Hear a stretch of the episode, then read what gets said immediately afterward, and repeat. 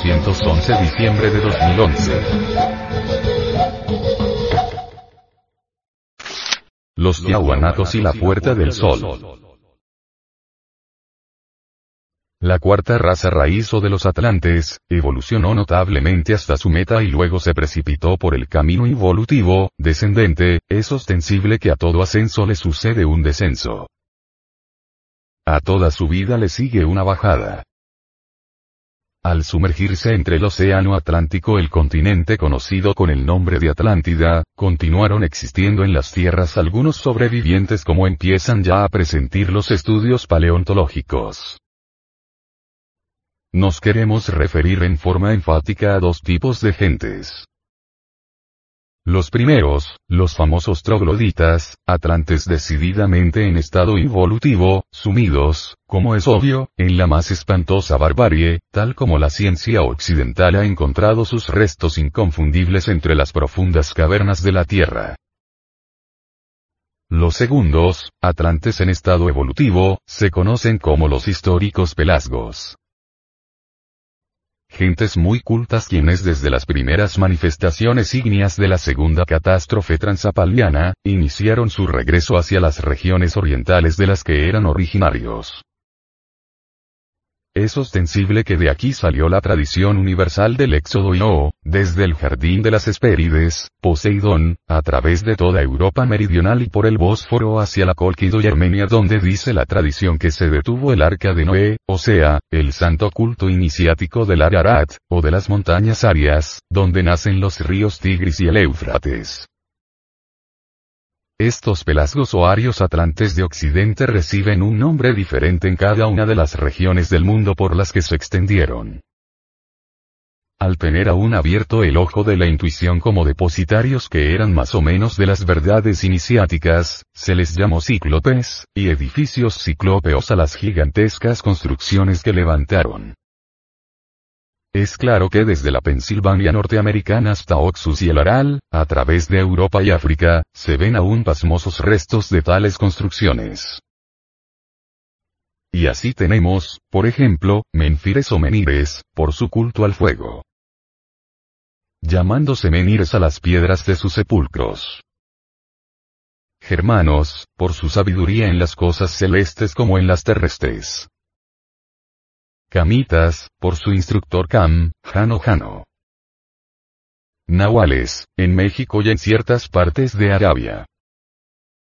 Tauridos, por su culto mitraico, que pasó a dar nombre a la célebre cordillera armenia, etcétera, etcétera, etcétera. Así encontramos a los Tihuanasco o Anacos, que conocemos como la civilización del Tiahuanaco, que se situó entre Perú y Bolivia, a escasa distancia del lago Títica. Entre las ruinas de esta civilización encontramos dos grupos relacionados entre sí, que forman parte de una misma ciudad. El primero formado por la pirámide Acápana, es una imponente estructura piramidal, con 8.000 metros de perímetro, 7 terrazas escalonadas, 18 metros de altura. En su cima, de acuerdo a las crónicas, existían bellas edificaciones. Los muros de sostén de la primera terraza fueron revestidos con piedra almohadillada y los siguientes con sillares de hitos canteados en perfecto corte. Estas diferencias en cuanto a técnica constructiva, hacen presumir que la obra fue completada en mucho tiempo. En la cima existía un templete semisubterráneo que habría tenido una planta cruciforme escalonada a la manera de una cruz andina. El templo de Calasasaya, que es el edificio mejor conservado en el templete, es un patio formado por cuatro muros de contención decorados con cabezas antropomorfas talladas en piedras e incrustadas entre los silares mediante una espiga. Putuni, llamada también Putuputuni, que significa donde hay huecos. Conocido como el Palacio de los Sarcófagos. Presenta una planta rectangular, con una plataforma de 1.20 metros de alto. En los muros interiores se encuentran cámaras funerarias con acceso al patio central. Es notable en estas cámaras, el sistema de cerramiento que consiste en una puerta corrediza de piedra, la que se desliza al ser humedecido al piso y el templete subterráneo o semisubterráneo o también llamado de los rostros, se encuentra en la puerta anterior de la puerta principal del palacio de Calasasaya. Allí del templete sobresalen, esculpidos, 175 rostros muy singulares. El segundo, los restos de Puma Punku o Puerta del Puma, alberga bloques que superan con facilidad las 100 toneladas, cortados y tallados milimétricamente. La Puerta del Sol es una escultura monolítica en piedra andesita que en el pasado formó parte de otra estructura mayor, posiblemente ligada a Kalasasaya o a Kapana. Esta hipótesis se toma por su diseño y estructura, además de poseer orificios y rebajes que hacen pensar que encajaba en travesaños.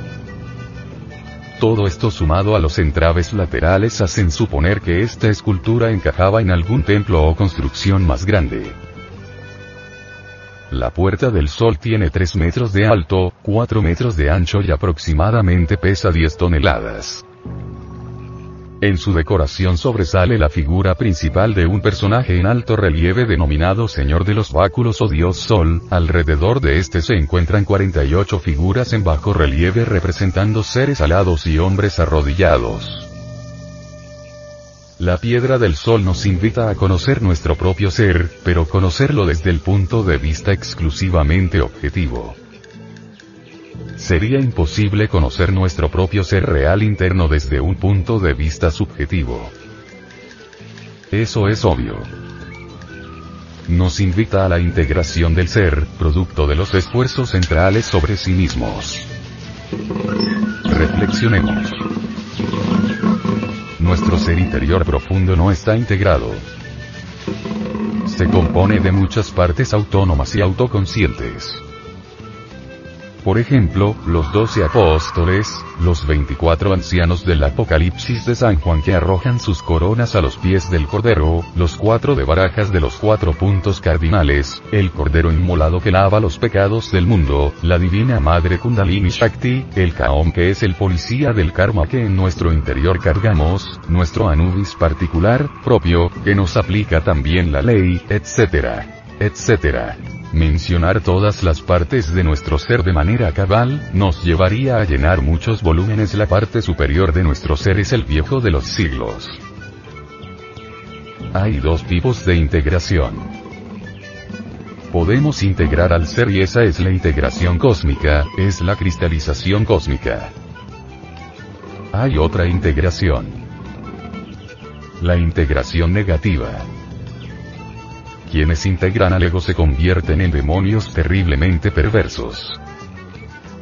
Los hay.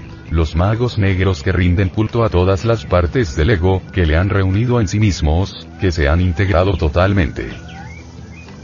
Esa es una integración negativa, la integración del ego. La integración del ser que nos habla la puerta del sol, es la integración de nuestro ser íntimo. La investigación sobre la Puerta del Sol, nos lleva a no olvidar que se hace necesario estudiar al ser, no solamente en el mundo de las 12 leyes, sino en el de las 24, de las 48 y 8 y las 96 leyes. Este último está poblado por los distintos agregados psíquicos que llevamos en nuestro interior. Eso es lamentable.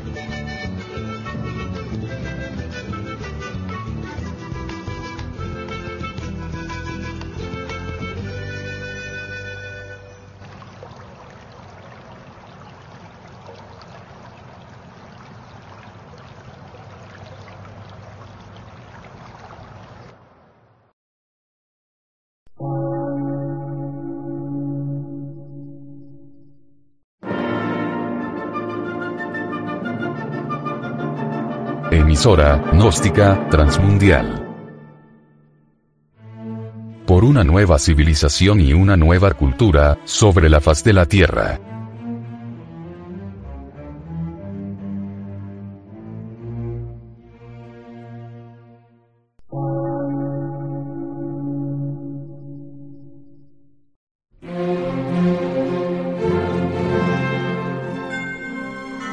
Medio de radiodifusión, científico, artístico, místico y filosófico, de la Asociación Colombiana de Centros de Estudios Gnósticos, Antropológicos, Psicológicos y Culturales. A. C.